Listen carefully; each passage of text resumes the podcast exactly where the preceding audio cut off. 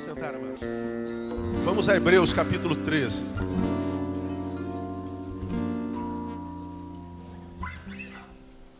Hebreus capítulo 13. Hoje é dia 30, né? Amanhã a gente faz um ano estudando esse livro, olha. Parabéns para você. Um aninho, né? Um aninho do, do estudo Hebreus. Você está chegando aqui hoje pela primeira vez, nós estamos estudando Hebreus desde 1 de outubro do ano passado, né? E a gente fez uma, uma análise geral do livro. E, na verdade, na verdade, nós terminamos na quarta-feira passada o, o, o, conteúdo do livro de Hebreus. Eu vou mostrar para você a, a, partir de hoje. Nós, nós fizemos uma análise no mês de outubro, novembro e dezembro do, do livro, para quem foi escrito, quem escreveu, quando escreveu, em que contexto foi escrito, por que foi escrito, de que forma foi escrito o que, que ele queria comunicar. Nós fizemos uma análise do texto, outubro, novembro e dezembro. E janeiro eu saio de férias, vou, vou, descansar um pouco, ninguém é de ferro, não é? Como diz Charles Chaplin. E fevereiro eu voltei e a gente começou a estudar o último capítulo, versículo por versículo. Não é? E o último capítulo a, é quando, quando o autor de Hebreus, que, que não é detectado, o missivista não, é, não se revela, ele começa a terminar o livro, ele começa a se despedir do livro. O livro fala é, de assuntos profundos da teologia cristã. É, o maior tratado cristológico da Bíblia, para mim, é o livro de Hebreus. Quem, conhece, quem, quer conhecer a missão do Messias, do Yeshua Hamachias, de Cristo, do Cristo de Deus, é, precisa ler o livro de Hebreus bem devagarinho, como eu costumo dizer, mastigando com o dente do cérebro, não pode ler rápido. Ah, o livro de Hebreus, se for lido, não se entende nada, ele tem que ser meditado, ele tem que ser raciocinado, ele tem que ser mastigado. E para mim, um dos livros mais importantes da Bíblia Sagrada é Hebreus. Nós aprendemos que o autor de Hebreus, ele escreve para os judeus convertidos. São os homens que foram doutrinados na religião judaica Portanto, estavam acostumados com, com, com os paramentos, com a liturgia, com o cerimonialismo, com, com o culto público, mas a despeito de estar acostumado com o cerimonialismo, com a religiosidade estereotipada, era um povo que não tinha experiência com Deus, era um povo que não tinha experiência com o Messias, porque nem o conhecia. E aí, alguns judeus se converteram, vieram para a relação com Cristo, que até então nem era chamado de cristianismo, digamos que eles deixaram a religião para se tornarem cristãos. Não é? E deixaram a religião, se tornaram cristãos, mas embora tenham deixado a religião, a religião não os deixou. Eles saíram da religião, mas a religião não saiu deles. E aí o livro de Hebreus é escrito quase que para que desintoxicação dos religiosos. É uma desintoxicação religiosa, porque a religião não faz bem nunca, a religião só faz mal. Por que que, por exemplo, ah, os tradicionais e os pentecostais não se dão muito bem no Brasil? Por que, que as igrejas são tão divididas? Ah, por que, que as religiões são quase inimigas? Ah, de cada dez guerras no planeta, nove é por causa de religião. Nove. Religião só serve para separar os homens. Religião só serve para impedir comunicação. A gente sabe que quando a comunicação acaba, o final do diálogo é a guerra, não tem jeito. A gente se chama de irmão, mas na verdade a gente se ama pouco. Principalmente nós cristãos. Por que, que a gente se ama pouco? Embora nós servamos o mesmo Deus, o mesmo Senhor e sejamos movidos pelo mesmo Espírito, por causa da religiosidade. A gente acha que aqui tem mais poder do que lá, lá tem mais poder do que aqui, lá fala mal daqui, aqui fala mal de lá, lá fala mal do acolá, do acolá fala mal de lá. E a gente muitas vezes, porque deu um sobrenome à igreja, o sobrenome fala mais alto do que o nome. Porque Jesus, quando veio, disse: Sobre esta pedra edificarei a minha igreja.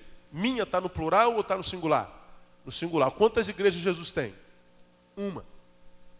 A Igreja Católica diz que ela é a igreja oficial, mas está fundada em Pedro, né? Pedro, que foi aquele Pedro que a gente conheceu, não está fundada em Cristo.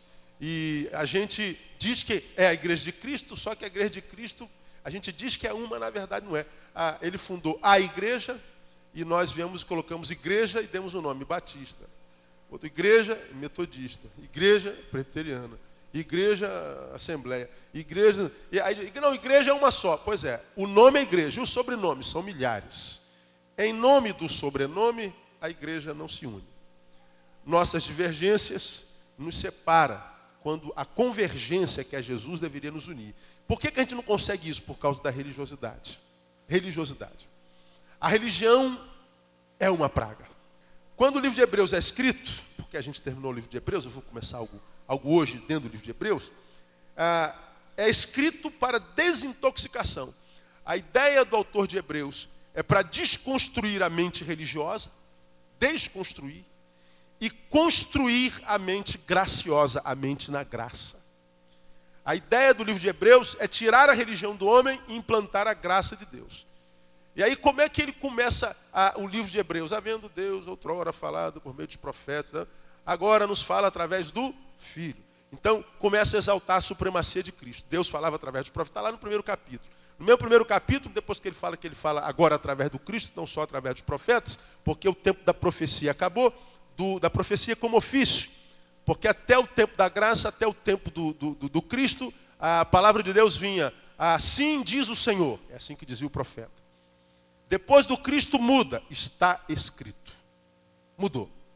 O ofício profético está lá. Lei e os profetas vigoraram até João. Agora não é mais assim, diz o Senhor, agora está escrito. Nós aprendemos isso lá. Então ele começa a exaltar a figura de Jesus. Ele começa a defender a figura de Jesus na cabeça dos judeus convertidos, que dentre os quais havia muitos gnósticos. Falamos sobre gnosticismo, aquela coisa toda, que achavam que Jesus era uma criatura de Deus. Se Deus existe, Jesus é uma criatura dele como os anjos. E você vê no primeiro capítulo o autor de Hebreus falando que os anjos são só ministradores da parte de Deus em favor dos que hão de herdar a salvação. Então exalta a supremacia de Cristo em detrimento dos anjos. Nesse mesmo livro, ele fala sobre quem vai desfrutar do descanso eterno, que não são os religiosos, mas os que estão no caminho, e o caminho é aquele que disse: Eu sou o caminho, eu sou a verdade e a vida, esse é Jesus. Ele fala que o que nos aproxima de Jesus agora não é mais o cerimonialismo, porque o autor de Hebreus diz que quando Cristo foi levantado, o véu se rasgou, e o véu você já aprendeu que era aquilo que separava o o, o santo lugar do santíssimo lugar. Porque o templo de Jerusalém era dividido em três partes prioritárias. O, o átrio, que era o, o, o, quintal, o santo lugar onde o, até então o, povo podia chegar, mas havia um véu que separava o povo de onde vocês estão para onde eu estou, que é onde estava, era chamado lugar santo, que até então ficava a arca do Senhor, e nesse lugar santíssimo só podia entrar o sumo sacerdote. Vocês não, os pastores sim, se fosse no tempo de hoje. Como que se houvesse uma casta superior. Deus não fala com ralé, Deus só fala com os, os só, só fala com os brahmanes, com os dalits não, não é? Só que quando Jesus morreu, diz o texto que o véu se rasgou de alto a baixo e o negócio caiu tudo lá, de modo que agora qualquer um, glória a Deus, pode entrar no santíssimo lugar, de modo que acabaram-se as castas. Pastores e porteiros são a mesma coisa. Os apóstolos e os introdutores são a mesma coisa. O Jesus 2 e o semideus é a mesma coisa que você que opera o som, que lava o banheiro. Deus não tem mais castas especiais. Todos nós somos iguais diante de Deus. Posso ouvir um glória aí, irmão? Pois é. De modo que nós aprendemos que a oração do pastor não é mais poderosa que a sua. Você pode até pensar que seja, o problema é seu. Talvez tenham te ensinado isso. Mas a oração do pastor, a oração do bispo, a oração do apóstolo, a oração da irmãzinha do coque, do reteté, da perna cabeluda, não é mais poderosa que a sua. Se você acredita nisso, é seu problema. Mas Deus diz que quando o véu se rasgou, irmão, todos nós temos acesso a Deus, porque o caminho é Jesus. Você está no caminho, amém ou não? Então, chegar a Deus é a mesma coisa que eu, irmão. É o que Jesus está tentando ensinar para os judeus. Vocês não precisam mais de sumo sacerdote. Agora, o intercessor é Jesus. Fala da figura de Melquisedeque, porque Melquisedeque é, foi aquele para quem Abraão deu dízimo. Melquisedeque fala de que até um pai como Abraão, que eles veneravam, presta culto. E presta culto é um culto que não é o culto que a gente presta a Deus, é um culto que ele fala de reverência, fala de submissão. Ou seja, até Abraão, que é o pai da fé e o pai de todos, teve um homem que ninguém conhecia, que ninguém sabe quem foi de fato, de verdade. Quem sabe quem foi Melquisedeque? Um homem que, digamos nós, quando nós falamos lá, é um homem que não tinha é, fama pública. Porque a Bíblia só fala que Abraão prestou um culto, a meu, um, um dízimo a Melquisedeque e acabou. E a gente ouviu falar um monte de coisa de Melquisedeque, mas notícias de fato, de verdade profunda de quem foi o cara, ninguém tem. Aí Deus vem e fala assim: até Abraão foi submisso a alguém, e esse alguém não era nem superstar. De modo que ninguém mais precisa andar sozinho. Ninguém mais tem que andar só. A gente tem que prestar é, é, é, é obediência e comunhão para alguém. Ele fala sobre o descanso eterno, ele fala sobre o cerimonialismo, ele fala sobre coisas profundas, profundas, e nós conversamos sobre tudo isso. Agora, quando ele vai se despedir do povo no capítulo 13, ele começa o capítulo 13 como? Lembra disso? Nós falamos muito sobre isso. Permaneça o quê? O amor fraternal. Vamos ler juntos esse versículo primeiro do capítulo 13, vamos lá? Permaneça o amor fraternal. Quero ouvir só as mulheres. Tem mulheres aí? Vamos lá? Amém. E homem, tem homem aí? Vamos lá para a gente gravar? Permaneça. Todos, uma última vez, vamos lá. Permaneça o amor fraternal. Então você aprendeu por que, que o, o autor de Hebreu com, começa o fim assim. Se despede assim, como quem diz assim, ó, permaneça o amor fraternal. Ele está dizendo o seguinte: olha, gente, nós falamos sobre anjos, falamos sobre gnosticismo, falamos sobre a figura de Melquisedeque, falamos sobre Abraão, falamos sobre o acesso a Deus, falamos sobre cerimonialismo, falamos sobre coisas profundas da história da relação de Deus com os homens. Mas, embora tenhamos aprendido coisas profundas e importantes, se vocês, por acaso, forem daqueles que não conseguem decorar tudo que aprendem, se vocês não forem daqueles da reflexão, se vocês não forem daqueles que abrem a palavra e entendem tudo, se vocês não forem aqueles que retêm conhecimento com facilidade, não tem problema. O que tem que permanecer no final é o amor fraternal. Resumindo, o que importa no final não é o quanto eu sei, nem o quanto eu faço. O que importa no final é o quanto eu amei. É isso que ele está dizendo para os judeus. O que interessa para Deus não é sua religiosidade. O que interessa para Deus não é a sua quantidade de informação. O que interessa para Deus é o quanto você amou. Quando a gente estiver diante de Deus, Deus não vai querer saber qual foi o cumprimento da sua saia e o quanto você ficou fiscalizando a saia das irmãs. Deus não vai saber quanto, quantas, quanto de teologia você sabe, como um monte de crentes da, da teologia tola. Eu sou teólogo, sou pós-graduado em teologia, estudei teologia há cinco anos e mais pós-graduação, e valeu para alguma coisa. Agora a gente vê um monte de gente na igreja que começa a fazer um semináriozinho no fundo de quintal, começa a estudar um pouquinho a palavra, aí vai começando a imaginar que está vivendo uma espiritualidade sobrenatural, né? começa a tornar extravagantes, bota a bandeira de Israel na cabeça, bota o kippá, vai se judaizando, e ele vai de unção em unção, ele vai achando que está crescendo espiritualmente, e ele começa a achar que já sabe muito. Aí de vez em quando aparece aqueles crentes perto da gente, pastor, o senhor sabe quem foi a tia da irmã, da cunhada de Melquisedeque? Eu não faço nem ideia, irmão. Aí ele vai, pum. Sabe quantos filhos teve a nora da tia, da irmã de Moisés? Ele sabe. Aí ele acha que o saber ou ter informação faz dele um crente melhor. Irmão, saber que Deus é espírito pessoal, perfeitamente bom, que em santo amor criou, dirige, governa todas as coisas, muda o que a sua vida? Ter informações sobre o Espírito Santo muda o que a sua vida? Ah, o Espírito Santo consola. Alguém não sabe disso aqui, não? Jesus liberta. Alguém não sabe disso aqui? Deus é Pai. Quem não sabe disso aqui? Todo mundo sabe. Mas embora todo mundo saiba, tem um monte de gente amarrado na vida e cheio de informação. Ter informações sobre a divindade não gera vida nos informados. E isso não é o que interessa a Deus a priori. Porque o que Deus vai querer saber no final não é o quanto você sabe, nem quanto você fez. Deus vai querer saber o quanto você amou. E é por isso que você vai começar entendendo o que, que Deus quis dizer quando disse: muitos são chamados, mas poucos escolhidos. Você vai saber quem é escolhido ou não a proporção da, do amor que liberou no caminho. Porque a gente vê tanta perversidade na religião, tanta intolerância com quem pecou, tanta hipocrisia com quem teve o pecado revelado, tanta falta de humanidade, tanta falta de solidariedade, e a gente faz tudo isso em nome de Jesus. Nome de Jesus.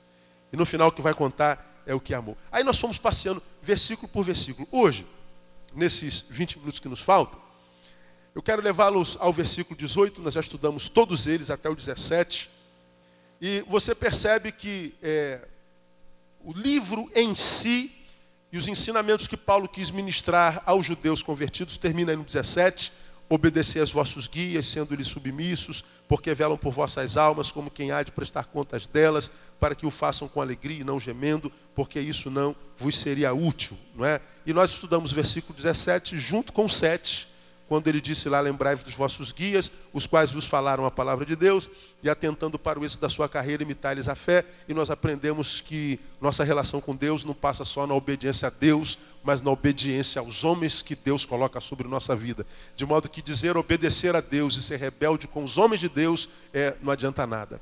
É, no mínimo, tolo. E a gente vê um monte de gente que diz assim: o meu pastor é Jesus, o meu pastor é Deus. Claro, Deus não te confronta, né? Deus não vem aqui e joga a palavra na tua cara porque você não lê a Bíblia. Você diz que está perto de. está longe da igreja, mas está perto de Deus, você sabe que você é um mentiroso salafrário, porque nem na igreja você lê a Bíblia. Longe da igreja você passa longe dela. Só que você tem que mentir para si, dizendo que está longe da igreja, mas não está longe de Deus. De Deus eu estou perto. É só da igreja que eu estou longe. Você se tornou no seu Satã. Você é o Satã de si mesmo, porque você tem que mentir para si para amenizar a culpa de estar tá longe da comunhão. Você vê como é que você está mal. Né? Ah, pastor, estou longe da igreja, estou perto de Deus. Perto de Deus aonde? No quê? De onde você tira a ideia que você está perto de Deus longe da igreja? Na, na, na, quantidade de oração que você faz, quantidade de leitura da Bíblia, de solidariedade para com o próximo, por que, que você acha que está perto de Deus? Pois é, não está, né? Você está bem longe dele. Só que tem que mentir para si, né? Mente para si, de modo que você é, é, não tem só o Satã do inferno contra você, mas você se transformou no Satã de si mesmo. Então, a obedecer a Deus passa também pela obediência aos seus, seus, seus, seus homens. E aí, acabou. Quando a gente entra no versículo 18, veja que Paulo já terminou o ensino. Ele está começando a se despedir. E ele se despede como? Veja se está escrito assim na sua Bíblia: Orai por nós, porque estamos persuadidos de que temos boa consciência sendo desejosos de, em tudo, portar-nos corretamente. E constância vos exorto a que o façais, para que eu mais depressa vos seja restituído. Ora, o Deus de paz, que pelo sangue do pacto eterno tornou a trazer Jesus dentre os mortos, nosso Senhor Jesus, grande pastor das ovelhas. Então ele, você vê que ele começa a se despedir no versículo 18, como quem diz assim: Amados, terminou o que eu tinha a comunicar a vocês. Tudo que eu tinha que ensiná-los, ensinei desde o primeiro capítulo, versículo 1, até o décimo terceiro capítulo, versículo 17. Agora o que a gente pede para vocês, orem por nós. Ah, o livro poderia muito bem terminar no 17, porque o ensino terminou no 17. Terminou. A informação, o que o autor de Hebreus tinha a perpassar para os hebreus, terminou no 17. Mas a obra não termina quando o ensino termina. Acabou. Ah, pastor, toda a informação já foi dada. Não. Terminou o ensino, o livro continua. Aí Paulo, depois do ensino, faz um pedido. Qual é o pedido que ele faz? Quem pode detectar aí para mim? Não ouvi? Orai por nós. Muito bem, é um pedido. Aí no versículo 19, depois que ele diz orai por nós, veja lá. E com instância o quê? Vos exorto ou rogo-vos o quê? A que o façais. Eu rogo para que vocês oram e depois ele diz: Eu exorto com instância. Façam isso. Orem por nós. Primeiro ele faz um pedido, depois ele exorta. Como quem diz: Eu, eu pedi para vocês orar, mas não vou só pedir, não. Eu vou dar uma exortação, como quem fala em nome de Deus. Como quem diz: É uma ordem. Como quem diz: É um mandamento. Agora, se Paulo termina o livro falando sobre oração, eu queria, eh, nessas próximas semanas, falar um pouquinho sobre oração, até passar por algo que eu já ministrei a vocês em 2003, se eu não me engano, está aqui nos meus, nos meus esboços, falando sobre oração. Porque oração é uma coisa da qual o crente fala muito, mas faz pouco. Pergunta que eu faço a você: você está aqui, é crente, não é? É. Você está satisfeito com a tua vida de oração? Não precisa me responder, responda para si. Suponhamos que Jesus aparecesse aqui hoje para resgatar a sua igreja, ele falasse assim: olha, gente, eu vou fazer o seguinte, mudei de ideia aqui da palavra. Eu vou resgatar você ou não, dependendo da vida de oração que você viveu no caminho. Então faça uma fila aqui e eu vou perguntar assim: você, pela vida de oração que você teve, você sobe ou você desce? Se isso fosse verdade, nós daríamos um glória a Deus ou diria misericórdia? O que, que você diria? Eu também. Oh, mudou tudo. Vou, vou levar você a despeito da oração, da vida de oração que você tem. Entra na fila aí. Você, Vanessa, sobe ou desce? Desce. Satanás, mais um aí. Oh, você, pastor André, sobe ou desce? Desce. Clebinho, sobe ou desce? Ih, meu Deus, Satanás. Ih, manda vai, manda vai. Ô, oh, glória. Não é só por isso, né? Não é só pela oração, mas eu acho que também. Responda para mim, deixar de orar é pecado ou é só um prejuízo pessoal? Pecado deixar de orar? Não, eu não oro, pastor. Eu acho que não estou pecando, não. Eu acho que o problema é meu, quebra cara, né? Mas é, será que é pecado? Ah, deixar de orar é pecado? Volta um pouquinho a sua Bíblia, um pouquinho não, um pocão. 1 Samuel capítulo 12. Não é um mandamento, mas é um princípio que nos ajuda a entender isso aqui, porque Samuel, quando escreveu isso aqui, ele estava inspirado pelo Espírito. A gente acredita que a Bíblia é um livro inspirado pelo Espírito Santo de Deus. E é um direito nosso acreditar. Né? Se você não acredita, o problema é seu, Deus te abençoe. Nós acreditamos que a Bíblia é a palavra de Deus. Amém ou não? Pois bem. Então nós acreditamos que toda ela é inspirada pelo Senhor. Samuel foi um juiz e foi quem deu posse ao primeiro rei de Israel e foi contra a vontade de Deus isso. E Samuel vê o povo se rebelando contra o Senhor e o povo não quis ouvi-lo. Muito bem. Quando você vai lá em 1 Samuel capítulo 12, versículo 22, você vê Samuel falando com o povo uma coisa muito interessante. Lá no 22 de 1 Samuel capítulo 12, vê se está escrito assim: Pois o Senhor, por causa do seu grande nome, não desamparará o seu povo, porque aprove ao Senhor fazer de vós o seu povo. Deus não desamparará o seu povo. Você acredita nisso, amém ou não? Eu também, eu louvo a Deus por isso. Aí ele fala ao povo que Deus não vai desampará-lo. Aí ele volta para si e diz assim: quanto a mim, longe de mim esteja o que? Leia para mim. Pecar contra o Senhor, fazendo o quê? Deixando de orar por vós, eu vos ensinarei caminho bom direito. O povo estava fazendo o que não era agradável aos olhos do Senhor, mas Deus está dizendo assim: olha, vocês podem estar quebrando aliança com Deus, mas Deus não quebra com vocês, Ele não vai desamparar vocês. Mas quanto a mim, que eu quero ser diferente de vocês, mais adiante ele diz: Eu não sei quem vocês vão servir, eu e a minha casa serviremos ao Senhor. Vocês, o problema é de vocês, foi Samuel quem diz.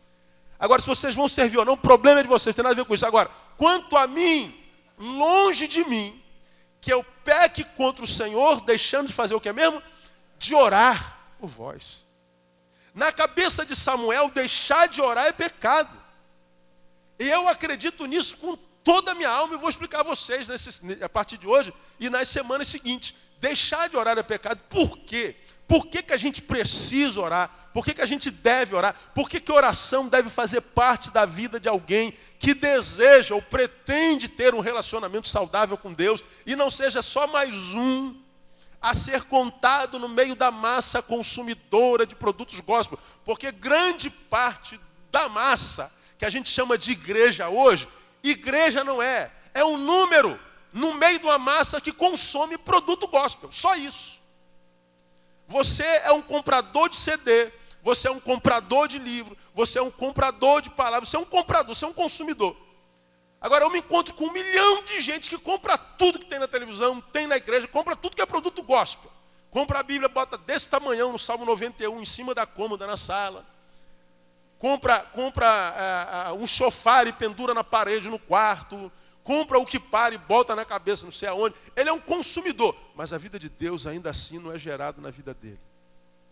Ele muda de religião, mas a vida de Deus não muda a vida dele. A nova criatura não é formada dentro dele. Aí nós nos encontramos com uma quantidade de gente no caminho que a gente já foi crente. Ora, já foi crente não é. Ou seja, eu era morto nos meus pecados e delitos, pastor. Aí eu fui ressuscitado em Cristo. Mas sabe o que, que aconteceu? Eu não gostei da minha vida, pedi para voltar para o caixão. Sabe, pastor, eu era cego. Estava cegado pelo Deus desse século. Jesus me tirou a escama dos olhos e quando eu olhei para o mundo eu só vi gente feia. Eu falei, meu Deus, prefiro ser cego do que ver isso. Não existe ex-crente. Não existe isso. Quando você vê alguém dizendo assim, ó, eu sou um ex não sei o quê, ex-crente não existe. Ele nunca foi, ou se foi, ele não deixou de ser ainda. Está passando por alguns caminhos maus, mas ele volta. Eu creio que a gente não perca a salvação por hipótese alguma. Já falamos sobre isso a gente vai falar ainda nesse estudo mais adiante, em umas outras quartas-feiras. Agora, por que, que a gente vê, por exemplo, 35 milhões de crentes no país, 45 milhões de ex-crentes no país? Como é que uma pessoa pode entrar na presença de Deus, não conseguir gerar a vida de Deus na sua vida? De modo que, entenda ele, deixou a presença de sair da presença de Deus. Ora, Será que a presença de Deus é como a minha presença, como a tua presença?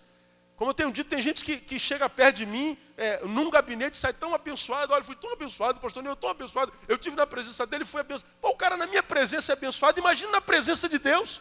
Com quantas pessoas você conversa? E a pessoa fala assim: pô, cara, foi muito bom ter estado contigo. Sua presença me fez muito bem. Sua palavra, seu, seu ouvido misericordioso. Poxa, que bom que você existe. Na tua presença ele é abençoado. Na presença de Deus ele não é. É porque ele entrou, quem sabe, na religião, entrou na igreja, instituição, mas não entrou na presença de Deus nem um só instante. E o final dele é frustração mesmo. Agora, quando eu me frustro com os homens, talvez ainda há esperança. Agora, se eu me frustrei com Deus, resta o quê? Aonde que eu vou recorrer? Aonde? Então, para que a gente é, se relacione com Deus e a gente é, tire dessa relação vida de Deus para a nossa vida, de modo que a nossa vida vale a pena, alguns passos têm que ser seguidos, porque o que Deus quer conosco é relacionamento. E relacionamentos não dão certo se alguém no relacionamento não cumpriu o seu papel. Por que casamentos acabam? Porque ou o marido pisou na bola, não cumpriu o papel dele, ou a mulher pisou na bola, não cumpriu o papel dele. Por que casamentos, alguns nem acabam com divórcio legal, mas acabam com divórcio emocional? Casamentos que acabam, mas duram para sempre. É pior ainda, não é? Eles só vão se matando o outro. O marido vai matando a mulher todo dia com uma palavra, com uma frieza, com uma depreciação. A mulher vai respondendo com a morte que já está gerando nela, a morte no marido, desrespeitando, se submetendo, é, reagindo da mesma forma. E ele se torna um assassino do outro. E aí eles morrem, como eu costumo dizer, antes da morte chegar. Eles deixam de viver e continuam só existindo. Vive um ciclo de morte. Quanta gente morte andando, morta andando por aí. E em nome de Jesus. Vem para a igreja todo domingo. Bota a Bíblia debaixo do braço, canta com a gente, oferta, canta no coro, prega, toca guitarra. Mas quando sai da coletividade, vai se encontrar consigo mesmo, ele sabe que ele, indivíduo, não tem a ver com aquele que ele é no coletivo vive uma dicotomia existencial. Ele é uma farsa. Uma farsa. E o farsante não consegue mentir santidade a vida inteira. O fim dele é fora da comunhão, é fora da igreja, fora do evangelho. E você já aprendeu em Pedro que o homem que abandona o Senhor, ele é comparado a um animal. Qual é? Quem se lembra? Não, ouvi. O porco. Está lá no livro de Pedro. Ele é como a porca lavada, tu pega a porca, dá um banhão, deixa ela branquinha, e aí tu solta a porca. E a porca volta, diz Pedro, a revolver-se aonde? No lamaçal. É como é, Pedro compara o homem que se afastou de Deus. E diz que o seu segundo estado é o quê? Pior do que o primeiro. O homem que não conhecia Deus é melhor do que o homem que conhece a Deus e o abandona. Alguém que já passou pela graça, passou pela luz, quando ele volta para as trevas, ele se torna pior. De modo que é mais fácil a conversão de um ímpio do que a restauração de um crente. Eu sei que quando eu falo isso aqui, vocês se lembram de um monte de gente que vocês conhecem. Que vocês sabem que são da família, são amigos, já foram crentes, hoje está aí perdido, parece que nunca passou pelo Evangelho, pela palavra, virou incrédulo, virou um zombador, virou um demoníaco. Virou uma coisa e deixou de ser um ser humano. Por quê? Porque a relação com Deus é como uma relação com a amada ou com o amado. Precisa de haver é, compromisso e compromisso requer alguns comportamentos. E o comportamento não tem nada a ver com religião. Oração faz parte disso. E a gente vai falar sobre oração a, a, a, nessas próximas quartas-feiras. Mas só para relembrar o que nós já aprendemos. Quando é que a gente, de fato, em Deus, o acha, como nós pregamos domingo à noite, buscar-me e me achareis quando me buscar de todo o vosso coração. A gente só o acha quando deseja tanto quanto deseja o ar para respirar. Quando ele se torna imprescindível e não só muito importante. Porque o que é muito importante, a gente pode viver sem isso. A gente não pode viver sem o imprescindível. Teu filho para você é muito importante ou é imprescindível? Tua esposa para você é muito importante ou é imprescindível? A gente fica com dúvida, né? Você já viu algum pai ou mãe perder um filho? Acontece isso ou não? E quando o filho morre, os pais morrem? Continua existindo, continua? O filho é muito importante, mas não é imprescindível, dá para viver sem ele. Você já viu algum marido se divorciar da mulher, alguma mulher se divorciar do marido? E sobreviveram, sobreviveram? E de repente depois dele fica mais feliz ainda, né? É. É porque a esposa é muito importante, mas não é imprescindível. O marido é muito importante, mas não é imprescindível. Agora, se, se, se, se você é, for pego por alguém, alguém botar um saco plástico, um saco do Carrefour e amarrar aqui ó, na tua cabeça, vai faltar o quê? Oxigênio. E se o cara não tirar o saco, dá para sobreviver sem oxigênio? O oxigênio é importante ou é imprescindível? Imprescindível. Se alguém retirar a tua saúde, saúde é importante ou é imprescindível? Imprescindível. E Deus é muito importante ou é imprescindível? Para alguns é só muito importante. Se Deus existe ou não, mesma porcaria. Estou falando de crente. Enquanto Deus não for imprescindível, você não conhece a Deus plenamente. De modo que alguns nunca conhecerão a Deus plenamente. Never. Nunca. Aí a gente entende Paulo quando ele escreveu aos Tessalonicenses, porque a fé não é de todos. Então, é, é, é um assunto sinistro conversar, a gente vai conversar sobre isso durante essa semana. Mas Jesus nos dá a dica primária e primeira. Se alguém quer vir após mim, como quem diz, quer que isso seja bom para ele, se alguém quer vir após mim e quer que este vir após mim redunde em bênção na sua vida, se alguém quer vir após mim, mas não quer que vir após mim seja como ir após a qualquer outro deusinho ou santo, se você quer vir após mim e quer que o que em mim há se reproduza em você, se que alguém quer vir após mim e quer que isso vale a pena, então vou dizer para vocês como é que isso tem que ser. Primeiro, faça o quê? Negue-se a si mesmo. Primeiro de tudo. Quer vir após mim? Eu quero, Senhor, eu quero. Pois bem, não venha já não. Consegue negar-se a si mesmo? Não, não, não, então nem venha. Porque o máximo que vai acontecer na tua vida é a mudança de religião. O máximo que vai acontecer na sua vida é uma mudança estereótipa, externa. O máximo que vai acontecer na tua vida é linguagem, mudança de linguagem. Você vai dizer bom dia, agora vai dizer como? Paz do Senhor. Dizia boa tarde, agora vai dizer graça e paz. Ia dizer, tá brabo, gente, agora vai dizer, tô na prova. Né? Antes você dizer, vou conseguir, não, cara, estou correndo atrás. A vitória é nossa. É só que você vai conseguir. Só. E mais, vai ter, quem sabe, a glória dos homens e não a aprovação de Deus. Nossa, esse irmão é uma bênção. Ele está sempre dizendo que a vitória é nossa, que o sangue de Jesus é poderoso, maior é o que está em nós. Quando ele ora, eu me arrepio, pastor. Quando aquela irmã ora, eu fico arrepiado. Que irmã abençoada.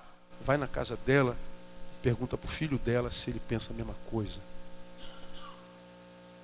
Pergunta aos vizinhos que moram em torno, ou pergunta o marido dela, se ele pensa a mesma coisa.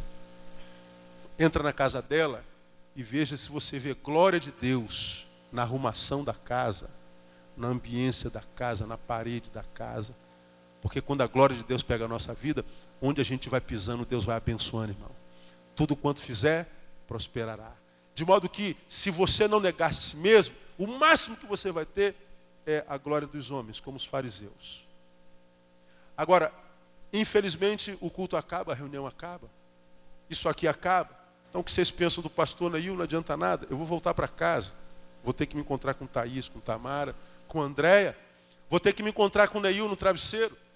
Vou ter que me encontrar com os meus dilemas, com os meus traumas. Vou ter que me encontrar com a minha depressão, vou ter que me encontrar com o meu, com meu transtorno, eu vou ter que me encontrar com a minha dívida, com o meu desemprego, com a minha amiga mais amiga que é a insônia, vou ter que me encontrar com o meu complexo, vou ter que me encontrar com a minha solidão, vou ter que me encontrar, seja lá com o que eu tenho que me encontrar. Eu vou me encontrar com aquilo. Agora, me encontrar com aquilo, se Deus não estiver no meu lombo, não me tiver transformado na sua residência, se eu não for o endereço de Deus, de fato, de verdade, onde Deus habita, aquilo tudo me consome. Aquilo tudo rouba de mim a alegria do Senhor, que na verdade é a nossa força. Eu vou ter que estar frequentando o culto o tempo inteiro, viciado em igreja, até me tornar um fanático no que se torna grande parte dos crentes que a gente conhece como a igreja instituição e a igreja que transformou as coisas de Deus em business, em negócio, já entendeu isso?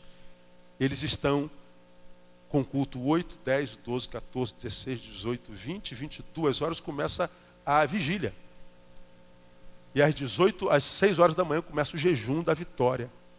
Que é para as 10 horas começar a campanha da oração forte, porque o pastor passou a noite no monte consagrando a água para você beber amanhã para ser abençoado. Como você não tem vida em Deus, vai lá e paga pela água para ser abençoado.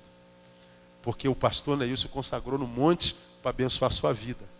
Aí você vem atrás da minha consagração, da minha bênção, quando não sabe que está tudo à tua disposição e você não precisa de mim.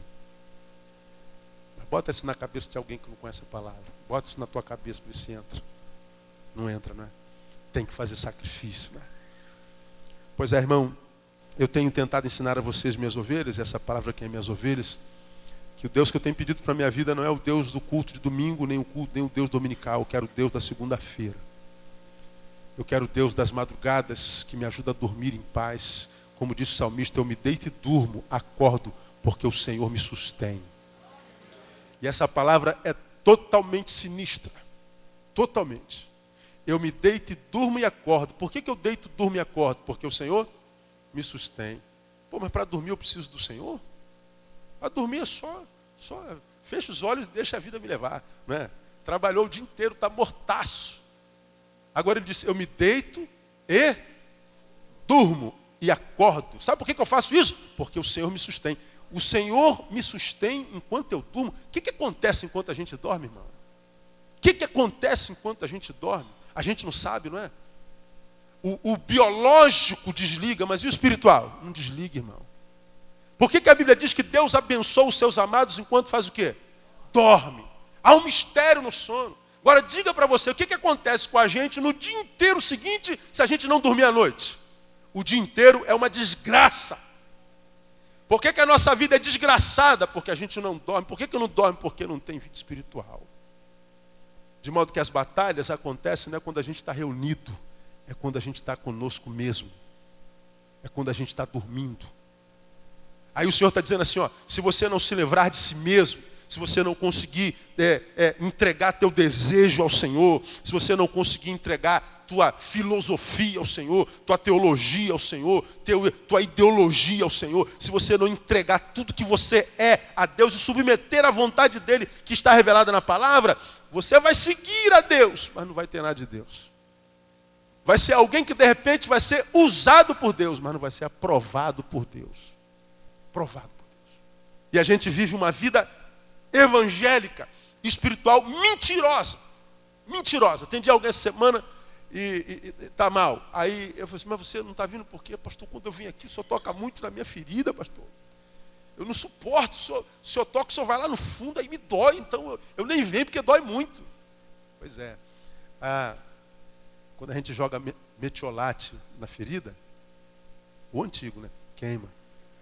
Agora, quando a gente joga um remédio que queima na ferida, queima para aumentar a ferida ou para melhorar a ferida?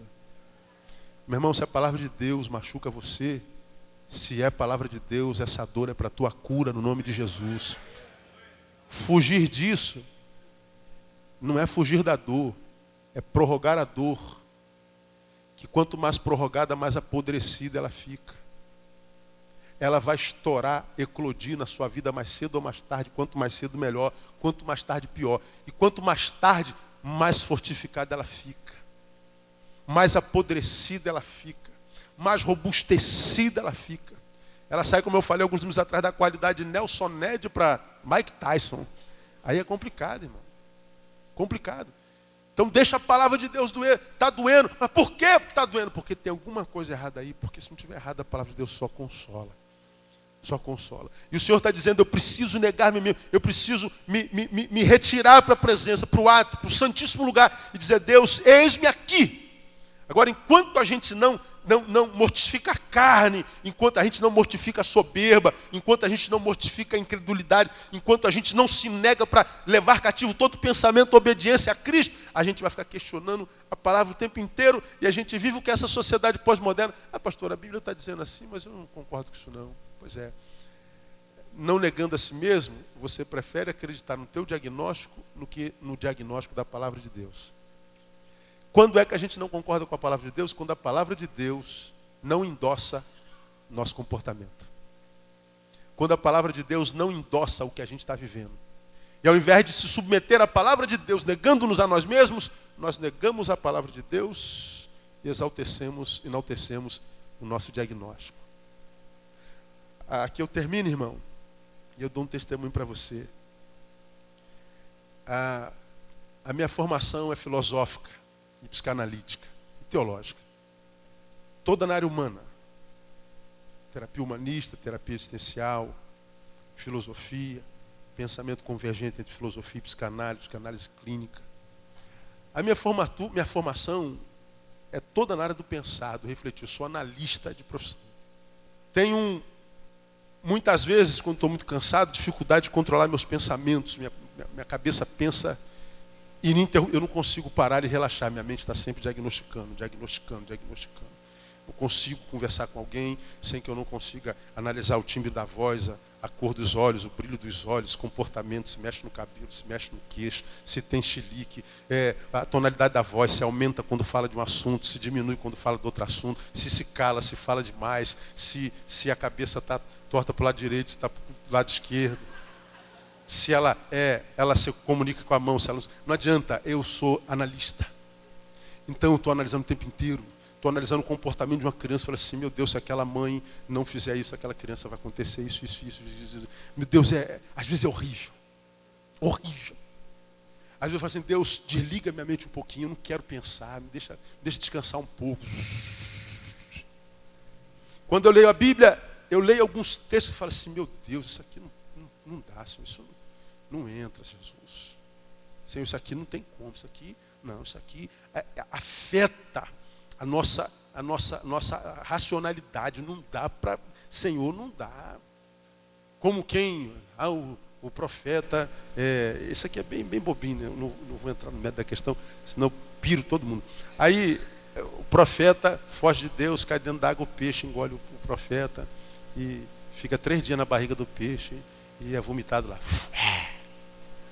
Ele vai lá prega para todo mundo. Ah, meu Deus, um homem ficou três dias dentro da barriga de um peixe. Que peixe é esse? A gente quer balinha, na balinha não entra nem uma, nem uma, nem uma sardinha. Mas o cara ficou três, três dias dentro da barriga do peixe. Comeu o que? Bebeu o que?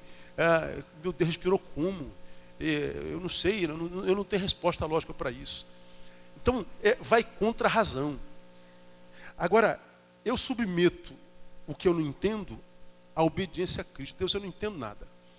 Mas eu creio que a tua palavra é como? Qual, qual, é a razão lógica? Não tem lógica. A fé é ilógica. A fé é quase burra, irmão. Eu simplesmente decidi acreditar. Mas não, não tem explicação, não tem mesmo não. Então como é que você acredita? Eu decidi acreditar. E já disse aqui, se estivesse na Bíblia, o profeta caiu é, no, no, na água e se arrependeu. E quando o peixe veio comer ele, ele que engoliu o peixe. E o peixe ficou três dias na barriga de Jonas e depois foi vomitado. Eu acreditaria. Aí você fala assim, pastor, aí já é idiotismo. Pois é, você tem toda a razão de me chamar de idiota, mas eu sei que eu não sou um idiota. Eu creio. Você pode falar, o senhor é um retardado. Sim, você tem direito de me chamar. Acreditar que um peixe engoliu um homem ficou três dias, você tem toda a razão. Pastor, o senhor é um idiota. É verdade, você tem razão. Mas eu sei que eu não sou idiota. eu decidi crer. Tem um monte de coisa que eu não entendo. Vamos falar sobre isso. Mas só você pensar na cama. Oração. Quem pode. Quem pode explicar a oração, cara? A, a irmã, a irmã Joana está doente. Irmão, vamos orar pela irmã Joana. Aí vamos orar. Oh, vamos, Aline. Ah, Deus abençoe a irmã Joana. Pega aí na mão. Vamos lá, irmã Joana, irmã Joana, irmã Joana. Aí Deus curou a irmã Joana. Curou a irmã Joana só porque nós oramos? E se eu não orar? Ela morre? E se ela morre porque eu não orei, a culpa é minha? Então o que move a Deus é minha oração? Se eu não orar, Deus não se move? Ih, pastor, o senhor vai enrolar a gente. É, mas pois é. Não, se, se, eu for botar minhas questões aqui, a gente, a gente vamos rasgar a Bíblia e vou embora, irmão, porque não. A Bíblia é palavra de um Deus que está acima da nossa concepção humana. Eu não tenho como explicar muita coisa. Muita. Eu tenho muita dúvida. Tem um milhão de coisas que eu não sei explicar.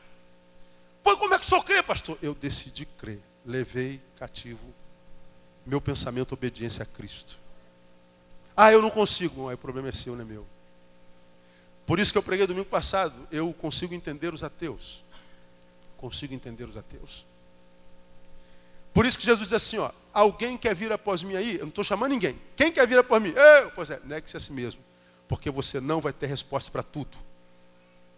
Negue-se a si mesmo, porque alguns dos seus desejos você vai ter que suprimir.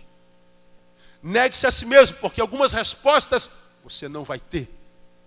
Negue-se a si mesmo, porque algumas coisas lógicas você vai ter que abrir mão para viver na ilogicidade, no ilógico. Não, mas aí eu não quero, então nem me siga. Porque me seguir é uma aventura. Não há certeza de nada, a não ser de que eu estou convosco todos os dias. Basta para você? Basta, então vem. Agora, não, não, eu quero resposta. Nem vem. Porque, meu irmão, eu não consigo entender muitas vezes nem o que minha filha fala, que é menor do que eu. Como é que eu posso querer entender o que Deus fala? Agora, tudo que eu preciso entender tem sido suficiente para alimentar minha vida em Deus. Agora, Jesus não engana ninguém. Por isso que vem a palavra e diz assim: Graças te dou, ó Deus, porque tu ocultastes estas coisas aos sábios e entendidos e as revelaste a quem? Aos pequenininhos. Porque a razão humana não tem como entender a ilogicidade divina. Porque a coisa mais ilógica da Bíblia para mim não é o peixe ter comido o profeta ou as coisas que eu não consigo responder. A coisa mais ilógica, eu falei para você, é como é que Deus, sendo tão grande, consegue ainda amar um ser tão pequeno como eu, como você. Porque tem dia que nem eu me aguento, irmão. Tem dia que eu me odeio. Como o cara de, de, de televisão, às vezes, é, dá vontade, me leva a Deus, porque eu não aguento mais a minha presença. Tem dia que eu estou aqui é, na igreja atendendo gente que eu tenho vontade, de falar, meu Deus, meu Deus, leva essa minha ovelha, Deus, leva essa minha. Não aguento mais esse, essa cara. Esse cara está toda hora. Já ensinei ele 200 vezes, miserável, leva essa criatura. Eu não, odeio esse cara. É verdade. Você pode escandar, mas é verdade. Como também você às vezes não me aguenta, não é? Não aguenta, tu não aguenta tua mulher, não aguenta teu marido. É assim que a vida é. É verdade. Eu não minto para Deus. É assim. Agora, eu não entendo porque Deus me ama, eu não entendo porque o bandido cai do vigésimo andar e sai correndo. O cara tropeça no paralelepípedo morre, pai de família. Eu não entendo.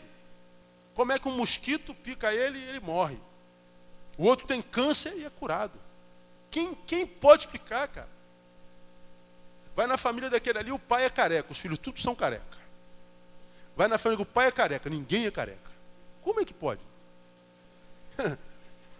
Agora, na minha, na minha filosofia, na minha teologia, na minha.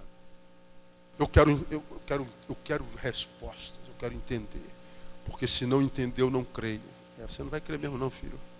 Isso está vedado a você. Tem que negar-se a si mesmo. Agora é só negar a si mesmo, não. A gente entra na oração e a gente vai entender que oração. Só você pensar na cama, já passamos do horário 20 minutos. Ah, Oração é o que a gente vai estudar primeiro na quarta-feira que vem. Que que é, por que, que eu preciso orar? Porque oração é o que transforma o meu encontro com Deus em relacionamento. Que eu posso me encontrar com um monte de gente e não ter relação com ele. Eu sou pastor de quase todos vocês. Tem relacionamento com todos vocês? Eu não sei nem o nome de um monte de ovelha minha. A maioria não sei nem o nome. É quase 3 mil. Tem ovelha minha que não sabe meu nome, cara. Aí, aí é reta, né? É reta. Retardado. Né? Porque você só precisa decorar o nome de um. Eu não decorar de 3 mil é fácil. Agora, de, de, de, meu nome é feio, mas só tem quatro letras. Então é, é fácil. Né? Então, a gente, a gente é, se encontra com um monte de gente, se relaciona com alguns. O que é que transforma minha, meu encontro com Deus em relacionamento? Oração. E eu vou explicar a vocês por quê na quarta-feira que vem. Esse é o tópico do sermão da quarta-feira que vem. De modo que se eu não oro, eu posso ter me encontrado com Deus, mas não tenho relacionamento com Ele. Não, mas eu estou na igreja, pastor. O diabo também. Por que, que o cachorro entrou na igreja? A porta estava aberta. Por que, que você entrou na igreja? A porta está aberta mesmo. Agora, tem relacionamento com Deus além do que com o batistismo, com o assembleísmo, com o metodismo? É outra história. Outra história. E o que transforma meu encontro com Deus em relacionamento? Oração. Eu vou mostrar para você na Bíblia como é que é isso aí. Então, amado, se você quer relacionamento com Deus, quantos querem relacionamento com Deus de fato, tá, irmão? Perca não, não perca não que eu vou mostrar você daqui para lá, porque é muito sério. É muito importante para que a gente viva a vida sem perda de tempo. Para que a gente seja mais do que um consumidor gospel, admirador dos superstars gospel. Para que a gente seja um simples homem, um homem simples, mas que pelo menos tem relação com Deus e que quando Deus ouvir o meu nome, opa, esse moleque eu conheço. Ouvi a voz de um filho meu, cadê? Ele está procurando o quê? Adoradores. Estou né? vendo tanta gente aqui, mas os filhos. Ah, tem um filhinho lá. Ouvi a tua voz, filho, o que está pegando aí? Ah, mas como que você ouviu minha voz? Está todo mundo orando? Falei, os outros não são filhos. Me esbarrei com eles no caminho. Com você eu tenho relacionamento. Daniel estava quase lá. Aí vem um e diz assim, ó. Daniel, foram ouvidos os teus clamores. E por causa das tuas palavras eu vim. Quantas vezes a gente ora, ora, ora, ora, e Deus? Nada. Nada. Daniel, por causa das tuas palavras, eu vim. Isaías começa tendo uma visão da glória de Deus. O anjo toca na sua boca, purifica. E ele diz, ai de mim. Depois que ele se enxerga, porque quem se enxerga só pode dizer ai, nada mais. Quem diz, sabe com quem está falando, é porque não se enxerga. Quem se enxerga diz, ai, ai de mim. Só isso. De modo que nenhum metida besta tem Deus no coração. Então é só, tu, só para você pensar na cama. Aí de mim. Aí depois o Espírito Santo diz: A quem enviarei? Ele diz o quê? Eis-me aqui, envia-me a mim. Você vai lá no capítulo 58, isso é no capítulo 1. Isaías diz ao Senhor: Eis-me aqui, envia-me a mim. Lá no 58 é o contrário.